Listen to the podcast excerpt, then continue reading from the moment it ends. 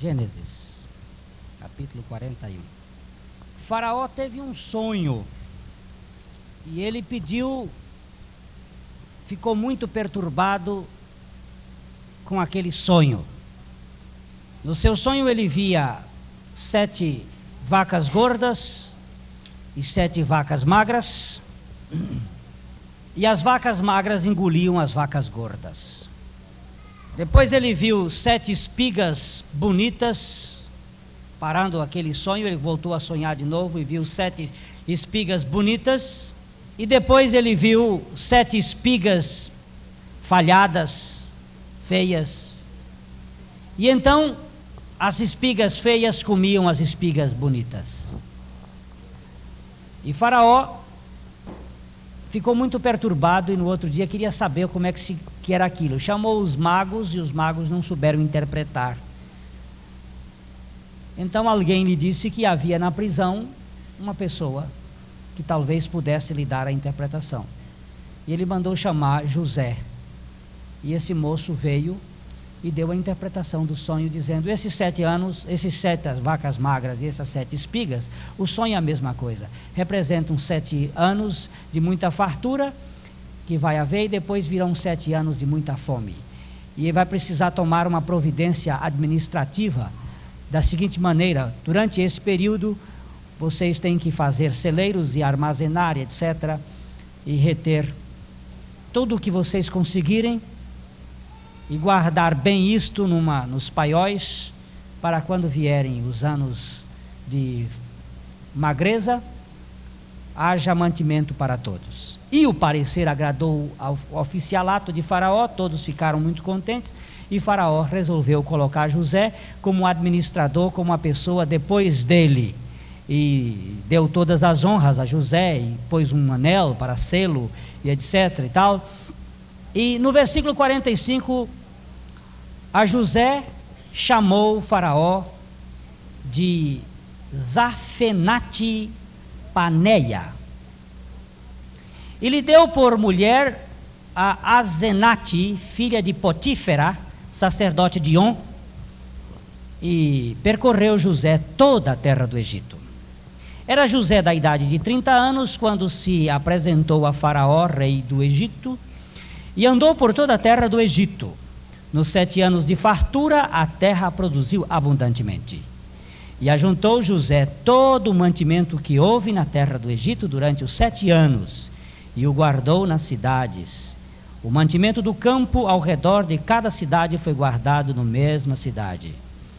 Assim, ajuntou José muitíssimo cereal, como areia do mar, até perder a conta, porque ia além das medidas. Antes de chegar à fome, nasceram-lhe dois filhos. Nasceram dois filhos a José, os quais lhe deu Azenate, filha de Potífera, sacerdote de On. José ao primogênito chamou de Manassés, pois disse: Deus me fez esquecer de todos os meus trabalhos e de toda a casa de meu pai. Ao segundo chamou-lhe Efraim, pois disse: Deus me fez próspero na terra da minha aflição. Pai Celestial, tu falas aos nossos corações pela tua palavra. E abras os nossos ouvidos e dá-nos a lucidez, a sensatez e a unção para falar a tua palavra, no nome de Jesus. Amém. E José teve dois filhos. O primogênito chamou de Manassés, pois disse: Deus me fez esquecer de todos os meus trabalhos e de toda a casa de meu pai. Ao segundo chamou-lhe Efraim, pois disse: Deus me fez próspero na terra da minha aflição. Deus me chamou a atenção para este texto. José teve dois filhos. Deus me chamou a atenção para Adão. Deus me chamou a atenção para Abraão. Deus me chamou a atenção para Isaac. Deus me chamou a atenção para José. Durante esta semana, Deus me chamou a atenção para essas duas pessoas: Manassés e Efraim.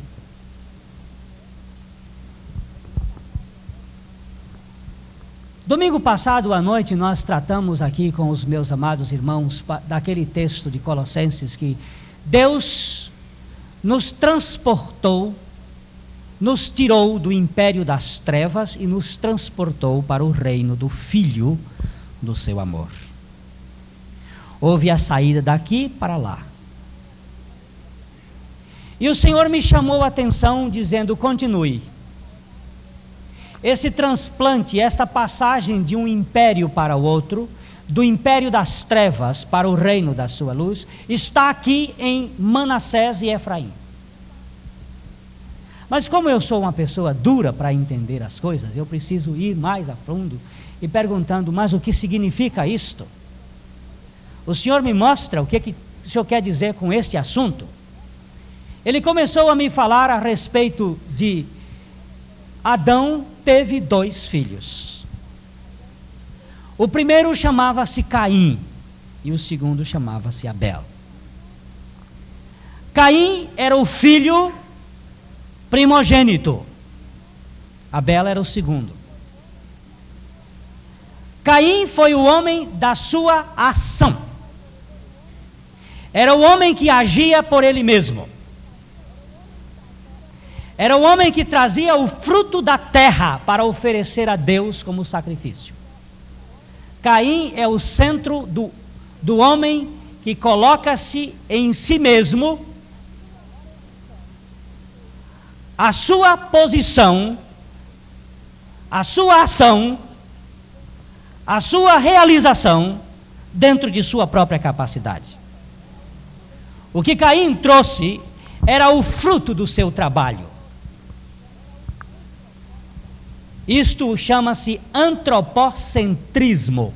A palavra antropos no grego significa homem, e centrismo, o homem no centro. É o homem que se administra, é o homem que, que procura gerir a sua vida baseada nos seus próprios conceitos. É aquele que estabelece as metas e medidas segundo o seu próprio intelecto e compreensão. Caim se apresenta a Deus com uma oferta que lhe custou o esforço da plantação, o cuidado da terra. Ele trazia uma oferta que custou o suor do seu rosto. Abel trazia uma oferta que não lhe custou nada. Mesmo porque ser pastor de ovelhas naquele tempo não lhe custava nada. Porque não havia animais carnívoros. Todos os animais eram herbívoros. E ele não tinha que se preocupar que a onça, que o, o lobo viesse comer as suas ovelhas. As ovelhas viviam no campo comendo o capim, e todos os outros animais eram herbívoros, segundo a palavra de Deus. Houve um cataclisma histórico, uma hecatombe, quando houve uma mudança, um transtorno deste mundo e os animais passaram a ser agressivos e carnívoros, e aí houve medo, o pavor apareceu entre os animais uns para com os outros e a agressividade que foi no dilúvio, antes do dilúvio, a Bíblia nos revela uma perfeita, um perfeito companheirismo dos animais, que é o mesmo sistema que vai existir no reino milenar de Cristo, que o lobo e o leão pastarão junto com o carneiro. Agora, a Bela traz uma oferta que não lhe custou o sacrifício, mas que custou o sacrifício do animal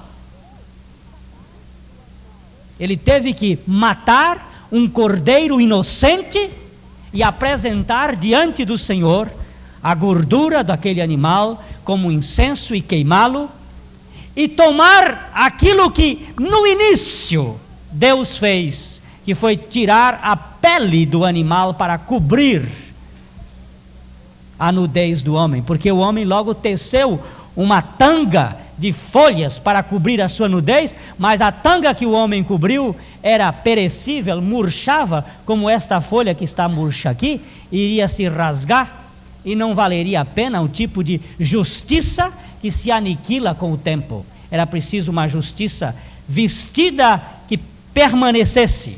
Lá no sacrifício do Éden, Logo depois do pecado do homem está o primeiro ponto da redenção, quando Cristo haveria de morrer e com a sua justiça estabeleceria a nossa remissão.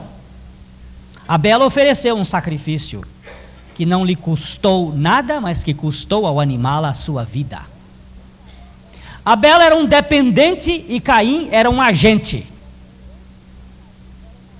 O primeiro filho é sempre um filho que merece uma consideração dentro destes que nós estamos analisando. Abraão teve dois filhos. O primeiro filho de Abraão foi Ismael, o filho da possibilidade, o filho da potência, o filho também da incredulidade de Sara e de Abraão porque Deus havia prometido a Abraão aos 75 anos que ele seria pai. E Abraão começou a ver que Deus não estava cumprindo a sua promessa. Quando? Aos 86 anos, ele e Sara tramaram um plano de gerar um filho, segundo a carne. E lá vem Ismael, o filho da potência o filho da possibilidade humana, o filho primeiro, aquele que pode fazer alguma coisa, aquele que vem do esforço do homem. Mas Deus não se deixou levar pela ação de Abraão. E aos 99 anos de idade, quando Abraão estava borocochô, quando Abraão estava decrépito, quando Abraão estava impotente, Deus disse: Agora tu andas na presença do El Shaddai, do Deus Todo-Poderoso, e eu te farei perfeito, e eu te farei um pai, mas um pai não segundo a sua possibilidade, mas segundo a minha possibilidade. E Deus fez Abraão gerar na sua impotência a Isaque. Isaque que significa piada. Uma piada muito bem pregada porque a incredulidade sempre é uma piada. Isaac veio como um riso, que até hoje constitui-se um riso para todos aqueles que ouvem essa história. Como é que uma velha de, 99, de 90 anos, que já perdeu o costume das mulheres, vai gerar um filho? Só uma piada mesmo. Mas este é o Deus das piadas, das piadas possíveis, daquilo que o homem acha que é impossível, mas que para Deus não há impossíveis em todas as suas promessas. Isaac veio como fruto da impotência, da impossibilidade. Isaac teve dois filhos. O primeiro chamava-se Esaú, o segundo chamava-se Jacó.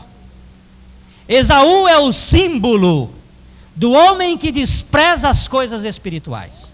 Ele era o primogênito, mas vendeu a sua primogenitura por um prato de lentilhas. O outro era o protótipo da humanidade. Era um safado. Era um vigarista. Era um trapaceiro. E o seu nome já dizia: Jacó. Jacó era o meu retrato. Mas era o retrato também do homem que teria que passar pela regeneração e pela transformação do homem que no val de Jaboque entra como Jacó e sai do val como Israel. O homem que é transformado no seu caráter, não na sua periferia. Que é transformado no seu cerne e não na sua conduta. Que a conduta passa a ser uma consequência da mudança interior e não apenas dos rótulos estabelecidos pela sociedade. Jacó representa o segundo filho. José teve dois filhos. O primeiro chamava-se Manassés. Manassés, segundo a palavra de Deus, é o esquecimento. É o símbolo da morte. Só se esquece uma coisa realmente quando se morre. Não existe esquecimento se não houver morte. Por que, que a Bíblia fala que Deus iria esquecer os nossos pecados? Significava apenas uma amnésia de Deus? Não. É porque os nossos pecados teriam que ser colocados em Cristo e na morte de Cristo não há mais lembrança. Ele foi sepultado com os nossos pecados e ressuscitou sem eles, e nele não há pecados, e agora não há mais lembrança dos nossos pecados. Manassés representa o esquecimento representa a morte. Quando se morre, não se lembra mais. As coisas velhas já passaram. As coisas do meu pai, disse José, Deus me fez esquecer de todos os meus trabalhos e de toda a casa do meu pai. A minha carne foi esquecida na morte. Manassés é o símbolo daquele que morreu e não tem mais lembranças não tem mais retorno. Não fica como o povo de Israel no Egito, olhando para as cebolas e para as paneladas que ele comia lá no Egito, porque agora ele tem uma perspectiva de uma nova vida. Morto, não se lembra mais. Vocês sabem que eu às vezes fico admirado quando uma pessoa vai contar o seu testemunho perante a igreja e começa a falar do que era. Começa a contar as coisas que ele era. Eu era no mundo, aí começa a contar e fala mais do que era do que o que é. Eu fico horrorizado quando as pessoas falam tanto do que do que eram na carne eu fui um cantor de boate. E quando eu cantava, eu arrebatava as multidões. Eu era um drogado. Eu precisava de picada nas minhas veias para me estimular. Eu, e começa a contar e falar, e fala, e fala, e conta do que era. E quando termina, diz um tiquinho: E Jesus me transformou. E fica todo enaltecendo o seu passado. Não, senhor o meu passado. Eu não tenho mais, eu não tenho passado. Quantos anos você tem, Glênio? Eu tenho 12. 12 anos. Já desse jeito? Sim, senhor. Porque os outros 30 não são contados diante de Deus. Eram anos de escravatura. E nos anos da escravatura não se conta. A Bíblia tem até uma história muito interessante. Muito interessante. Lá no profeta Joel, ele diz assim: os anos que a lacustra comeu, os anos que o gafanhoto devorou, estes anos Deus vai restituí-los.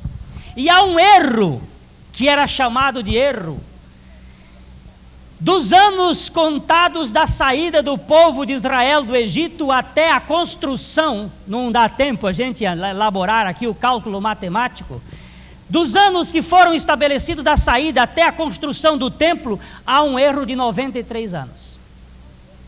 Todo mundo achava que havia um erro. Entre a cronologia apresentada no livro de Reis e a cronologia contada dos anos, 93 anos, mas não é um erro.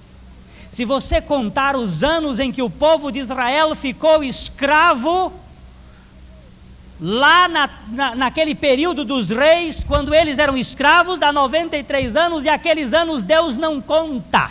Deus não conta os anos da escravatura, para Deus só existem os anos da liberdade. Os meus anos 30 passados, eles não são contados na contabilidade divina, eles são contados a partir de 1975, quando Deus me regenerou, me fez esquecer do tempo de Efraim para trás, de Manassés para trás, as coisas do meu pai.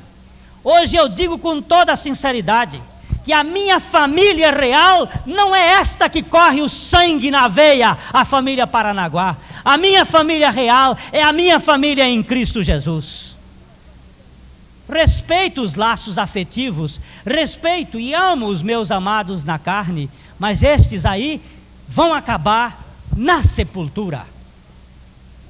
Daí para frente, nós teremos os laços reais em Cristo Jesus.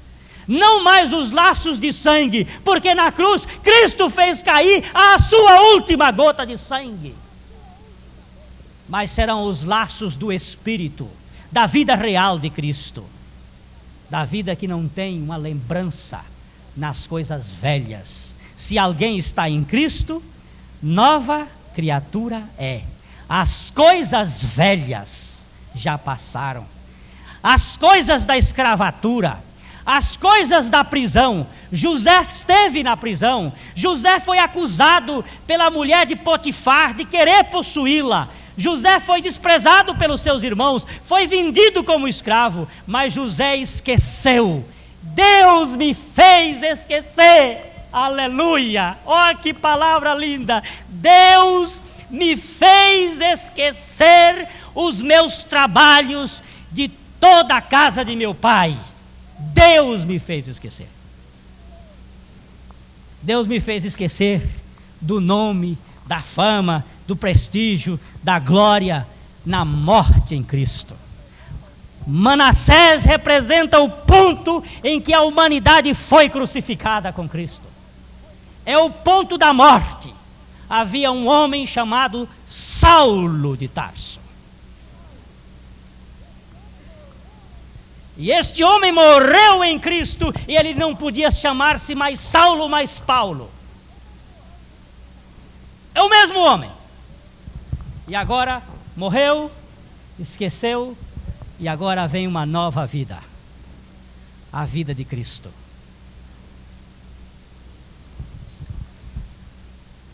Efraim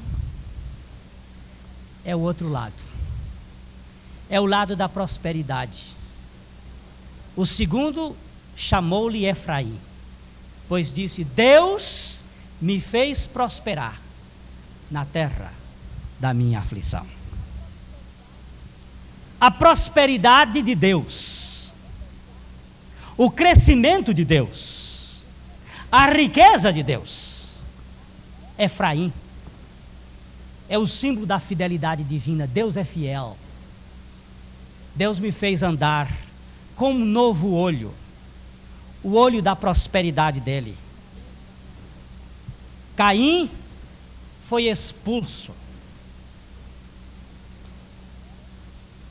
Ismael foi expulso. Esaú foi rejeitado e se tornou a vergonha dos seus pais. Abel morreu. Isaac tornou-se o fundamento da promessa e da prosperidade. E Jacó nasceu de novo e tornou-se o novo homem. O segundo homem. Deus teve dois filhos. Adão teve dois filhos. Abraão teve dois filhos. Isaac teve dois filhos. José teve dois filhos. Mas Deus também teve dois filhos. O primeiro chamava-se Adão. Adão foi feito alma vivente.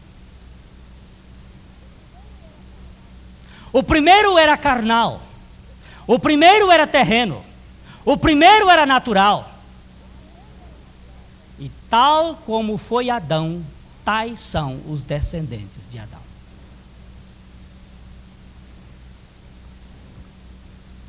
Carnais, naturais e terrenos. Carnais porque vivem da carne, naturais porque vivem da alma, e terrenos porque se preocupam com as coisas da terra. Eu nasci na filiação de Adão. Tal pai, tal, tais filhos. Eu nasci com uma natureza adâmica. Adão foi meu primeiro pai. Mas graças a Deus, Porque Deus teve dois filhos. E o primeiro foi expulso. E o primeiro foi expulso. E o primeiro foi desprezado e renegado da casa do Pai.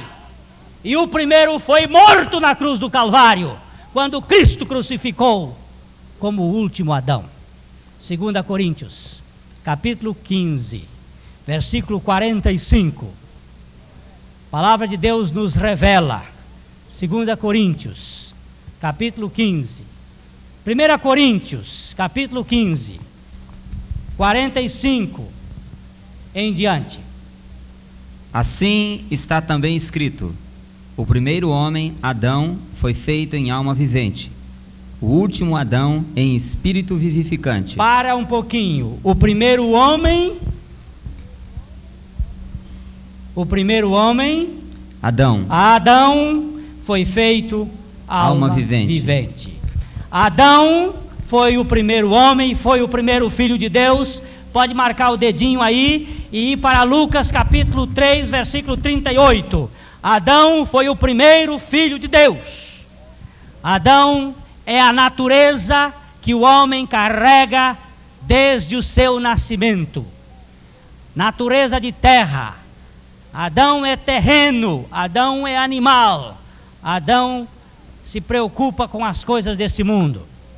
Lucas 3:38. Cainã de Enos, Enos de Sete, Sete de Adão, e Adão de Deus. Adão de Deus. Adão era descendente de Deus. E o primeiro Adão foi feito alma vivente. Mas a Bíblia continua dizendo, no texto que o Barba acabou de ler, que o último Adão foi feito espírito vivificante. Que último Adão é este? Continue. Mas não é o primeiro o espiritual, senão o animal, depois o espiritual. Você viu? O primeiro é? Espiritual. O, o primeiro é?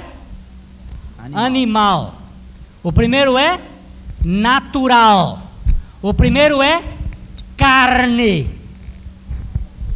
Jesus disse: o que é nascido da carne é carne. O primeiro é carne. E carne não pode entrar no reino de Deus.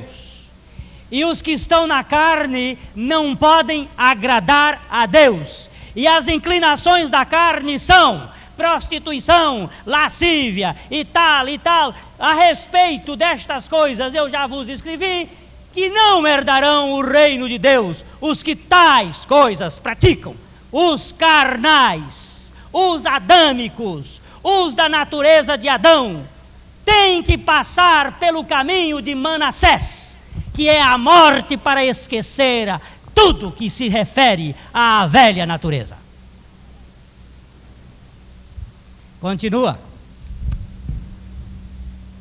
O primeiro homem da terra é terreno, o segundo homem, o Senhor, é do céu. Qual o terreno tais são também os terrenos, e qual o celestial, tais também os celestiais. E assim como trouxemos a imagem do terreno, assim traremos também a imagem do celestial. Dou graças a Deus por este texto. O primeiro homem e o segundo homem. A Bíblia fala em primeiro Adão, mas não fala em segundo Adão. Quem fala em segundo Adão são os teólogos. A Bíblia fala em segundo homem. O primeiro homem, Adão. O homem é Cristo. Cristo não foi o segundo Adão, ele foi o último Adão. Sabe por quê? Porque na cruz do Calvário, quando ele morreu, ele morreu como a última esperança da raça de Adão. Morreu a morte dos adâmicos. Morreu a natureza de Adão acabou-se com a raça de Adão, desde que você agora estenda o seu braço de fé para crer na palavra de Deus. Adão foi crucificado com Cristo. Sabendo isto, que o nosso homem velho, homem velho é Adão, foi com ele crucificado. Não há mais lembrança. Morreu, não há mais lembrança. Morreu, não há mais recordação. Morreu, não há mais memória. Morreu, não há mais nenhuma ligação. Você nunca viu um morto sentado lá no cemitério, em cima de uma sepultura, tocando. Oh, que saudade que eu tinha dos tempos da minha infância. Você nunca viu isto? Uma vez morto, acabou a saudade, acabou a lembrança. Saudade que sinto na alma da terra onde eu nasci. Saudade da minha terra, da minha checa mambi. Você já viu um morto cantando? Morto não canta, morto não tem saudade. A Bíblia diz que na sepultura nem lou, não há louvor e não há cânticos, porque morto acabou a saudade. José disse: Efraim, Manassés é meu filho mais velho, ele não tem mais lembranças com o passado. Manassés é o marco de que naquele momento eu fui crucificado com Cristo. É uma memória da, do fato da cruz. Manassés fala da minha morte. Mas Deus tem o segundo filho. O segundo filho de Deus foi gerado, segundo a palavra, em Atos capítulo 13, 32 e 33. Atos capítulo 13, versículos 32 e 33. A palavra de Deus assim nos revela. E nós vos anunciamos as boas novas da promessa feita aos pais, a qual Deus nos tem cumprido a nós, filhos deles, levantando a Jesus, como também está escrito no Salmo 2: Tu és meu filho, hoje te gerei. Dou graças a Deus por esse texto. Como Deus levantou a Jesus, a minha tradução diz: como Deus ressuscitou a Jesus dos mortos. E disse: Tu és meu filho, hoje eu te gerei. De onde veio Adão? Adão veio de onde? Da terra. E Cristo veio de onde? Cristo veio de onde? Sim, mas na ressurreição ele veio de onde? Não, Senhor, da carne. Da carne morta que estava sobre a terra. Tirarei o coração de barro, de pedra. Algumas traduções declaram coração de barro. E darei coração de carne. Cristo era filho de quem? Inicialmente ele era, era da semente de quem? Deixa eu ver se vocês se lembram. Da semente de quem? Da mulher. E a mulher foi feita de quê? Da carne. E o homem foi feito de quê? Do barro. Por isso que o homem é sujo. O homem normalmente é sujo e é desorganizado porque ele veio da terra. E a mulher é mais limpa e mais organizada porque veio da carne. Cristo não tinha a sujeira de Adão. Ele só teve a sujeira de Adão quando ele atraiu os pecadores na cruz e fez com que os pecadores poluíssem a sua natureza santa, tornando-se pecado por nós. Aquele que não conheceu o pecado, ele o fez pecado por nós, para que nele fôssemos feitos justiça de Deus. Agora, ele tirou a natureza ímpia e da ressurreição, ele veio com a nova natureza. Efraim é prosperidade. Efraim significa fiel. Tinha vista a fidelidade e a bênção que Deus concedera a José no Egito. É aquele que olha para frente é aquele que olha firmemente para o autor e consumador de nossa fé, Jesus, o qual, em troca da alegria que lhe estava proposta, suportou a cruz. Efraim é o novo marco. José teve dois filhos. você ou tem um, ou é um, ou é outro. Ou você é Caim, ou é Abel. Se você vive da sua carne, você é Caim. Se você é Caim, a sua religião é obras. Se você é Abel, a sua religião é o sacrifício de Cristo, é a graça. Você depende do que ele fez e não do que você fez. Se você é Ismael, a sua vida depende das suas possibilidades, de sua potência, do seu poder, de sua capacidade. Somos capazes. Se você é Isaac, você depende do Deus proverá do Deus que age, do Deus capaz de tirar da morte e fazer a ressurreição. Se você é Isaú, você despreza as coisas espirituais e se preocupa com as coisas terrenas. A sua preocupação é o dia a dia, é o dinheiro, é a fama, é o prestígio, é a glória. Se você é Jacó, ainda que você seja trapaceiro, você vai nascer. Você nasceu de novo. Ainda que seja frágil, foi morto e passou pelo val. Não é mais Jacó, é Israel. É o novo homem. É o homem segundo Deus. É o homem da vida abundante. Você é Paulo, ou você é Saulo, perseguidor, ou você é Paulo, o perseguido. Para que você passe de um para o outro, você tem que morrer. Deus teve que desmanchar a vida do primeiro ao filho. E na cruz do Calvário, Jesus Cristo morreu como o Adão.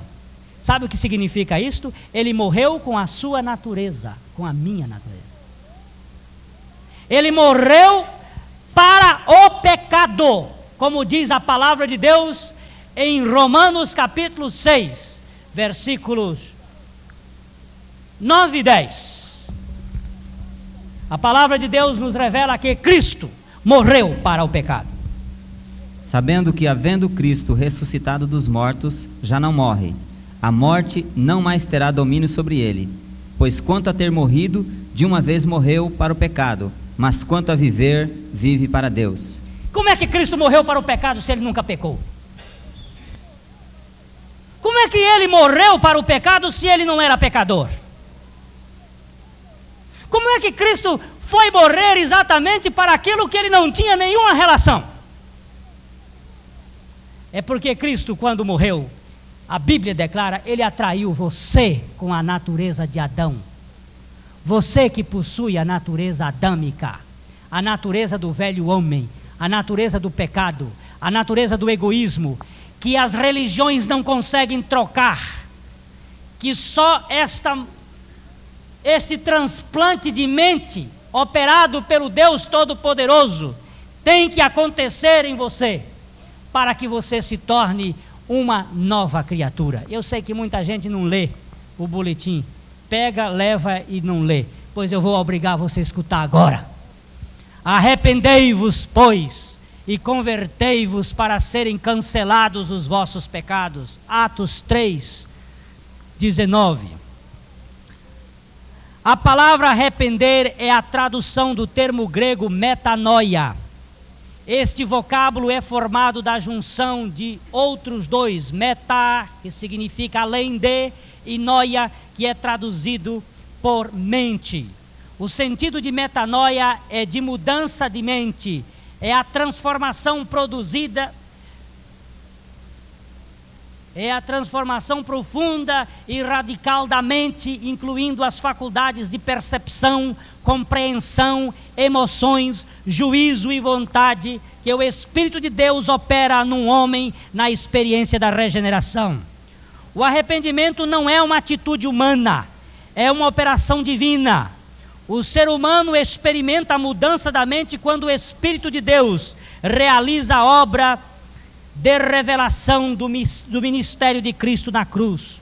O Deus de nossos pais ressuscitou a Jesus, a quem vós matastes, pendurando-o no madeiro. Deus, porém, com a sua destra o exaltou a príncipe salvador, a fim de conceder a Israel o arrependimento e a remissão dos pecados. Atos 5, 30 e 31. O arrependimento é otorgado por Deus e não produzido pelo homem. A Bíblia mostra o próprio Deus como agente da mudança de mentalidade do homem. É verdade que essa mudança se concretiza por meio da permissão do homem. A vontade humana está corrompida pelo pecado e incapaz de decidir sozinha, mas assim mesmo é necessário para recepcionar ou rejeitar a ação divina. Ninguém poderá ver se não houver luz, mas também ninguém terá condição de visão em meio à luz se fechar os olhos. Todos sabemos que, por mais bem dotada que seja a pessoa e por melhores intenções que alimente, é impossível mudar a sua natureza por si mesma. Por isso, as Escrituras nos evidenciam que a bondade de Deus é que produz este efeito transformador. Ou desprezas a riqueza da sua bondade, tolerância e longanimidade, ignorando que a bondade de Deus é que te conduz ao arrependimento. Romanos 2,4. A mente humana é pervertida por natureza, e só através desta mudança de mentalidade efetuada pelo poder transformador de Jesus Cristo é que o ser humano poderá gozar de uma nova qualidade de vida. Esta operação é um verdadeiro transplante de mentes. Nascemos possuidores de uma mentalidade mesquinha, tacanha, egoísta, que infesta todos os nossos atos com suas exigências sutis e mecanismos ardilosos para levar proveito ou ganhar importância ou ocultar-se nas formas elementares de bondade pré-fabricada. Aqui não há remédio humano. A educação não tem conseguido resultados satisfatórios na mudança de mentalidade. Pelo contrário, quanto maior a instrução, mais capacidade se torna para consumar os atos mais indignos no seio da sociedade. As religiões também se mostram totalmente impotentes para erradicar esta mente deformada pelas ambições egoístas. Vemos que as pessoas muito religiosas são, em geral, aquelas que exibem os comportamentos mais radicais e extravagantes com atitudes extremadas. Mas graças a Deus que há uma solução. Há uma transformação radical executada na morte de Jesus que vem afetar essencialmente esta questão. A mente natural, contaminada pelo pecado, é incluída no processo da crucificação de Cristo para experimentar por meio da fé a morte. Eu estou crucificado com Cristo e vivo não mais eu, mas Cristo vive em mim. E a vida que agora vivo na carne, vivo-a pela fé do Filho de Deus, o qual me amou e se entregou a si mesmo por mim. Gálatas 2:20. É aqui que acontece a metanoia, a mudança de mentalidade. Nós perdemos a nossa mente egoísta na morte com Cristo e ganhamos a sua mente na ressurreição. Nós, porém, temos a mente de Cristo. Isto chama-se transformação de Caim para Abel, de Ismael para Isaac de Esaú para Israel, de Saulo para Paulo, de Adão para Cristo, de filho do diabo para filho de Deus. Se você não nascer de novo, você pode ser o que for, você não vai entrar no reino de Deus. Mas eu estou na igreja há tanto tempo, eu não posso estar iludido. Está iludido sim com essa natureza que você possui, se você não for transformado pela morte de Cristo, como o fato que consuma a morte de Adão, a sua vida é uma vida de hipocrisia, porque a minha também era. Sem morte não há ressurreição. Não se iluda. Não fique aí envolvido com religião nem catolicismo, nem protestantismo, nem espiritismo vale coisíssima nenhuma. São arapucas inventadas pelos homens. O que o homem precisa experimentar é a obra da regeneração em Cristo Jesus e tornar-se um filho de Deus com a natureza de Cristo. Agora sim. Quando Paulo disse: Sede meus imitadores, minhas réplicas, assim como eu sou réplica de Cristo. Isso significava que ele passou por uma metanoia, que ele passou por uma mudança de vida, que ele passou de uma filiação para outra, que ele morreu para a carne e nasceu para o espírito. E esta vida é a vida que dá sentido. José teve dois filhos. O primogênito chamou, chamou de Manassés, pois disse: Deus me fez esquecer de todos os meus trabalhos, de toda a casa de meu pai. Ao segundo chamou-lhe Efraim e disse: Deus me fez próspero na terra da minha aflição. Qual é o seu nome? Eu tenho um nome escrito lá no livro da vida. Você sabe como é que o nome que Faraó chamou a José? Zafenate Paneia. E segundo alguns estudiosos, os egiptólogos, eles dizem que este nome significa Deus fala e ele vive, isto é, filho nascido de novo.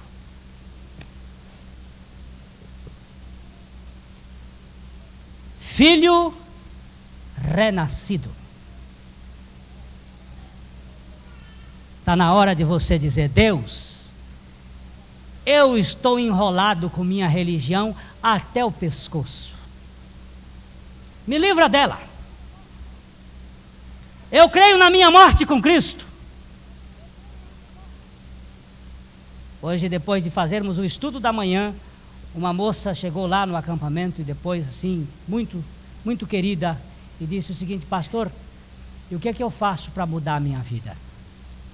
Digo, nada, tudo já está feito. Ela disse: Eu não estou conseguindo nem crer. Eu digo, então não se esforce por crer. Tome a palavra de Deus como esperma de Deus. Receba este esperma, esta semente incorruptível capaz de gerar em você a nova vida, porque fostes regenerados não de semente corruptível, mas da incorruptível, mediante a palavra de Deus que vive e permanece para sempre. Receba-a, seja o útero recepcionador deste esperma de Deus, como foi o útero de Maria, quando ela ouviu: Você, Maria, será a mãe do Salvador. Ela disse: Cumpra-se em mim, segundo a tua palavra. Diga, Deus, a tua palavra declara que eu fui crucificado com Cristo. Não sou eu que estou declarando isto, é a tua palavra. E eu a recepciono no meu coração como uma terra.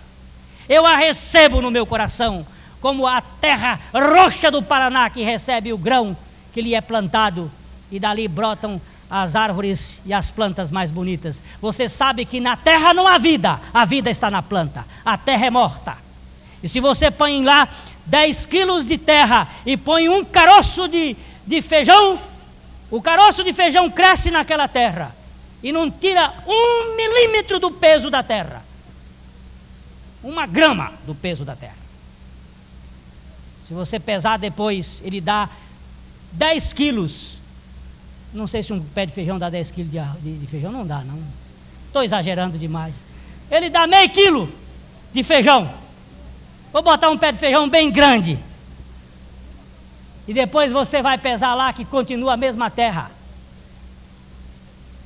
Na terra não tem vida. A vida está na semente, mas a semente produz. Você planta lá um, uma sementinha de tomate. Agora eu vou botar peso no tomate. E o tomate dá 10 quilos. O tomateiro dá. Onde é que ele tirou aqueles 10 quilos? Da terra. E como é que você tira o tomateiro continua a mesma terra lá. Ela não tem vida. A vida está na semente. A produção está na semente. O crescimento está na semente. A realização está na semente. Agora ela precisa receber a seiva da terra. Eu abro o meu coração como a terra e o semeador saiu a semear. E uma terra caiu, e uma semente caiu, e caiu, e caiu, e caiu na boa terra, e produziu a 30, a 60, e a cem por um. Está na hora de você dizer: Deus meu, eu recebo a tua palavra. Nem capacidade eu tenho para crer nela, mas eu a recepciono.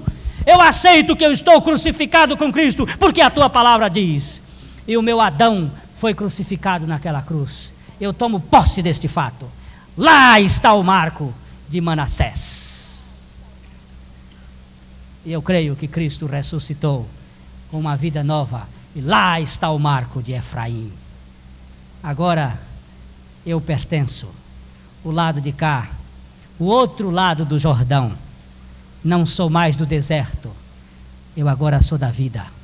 Cristo é a minha vida.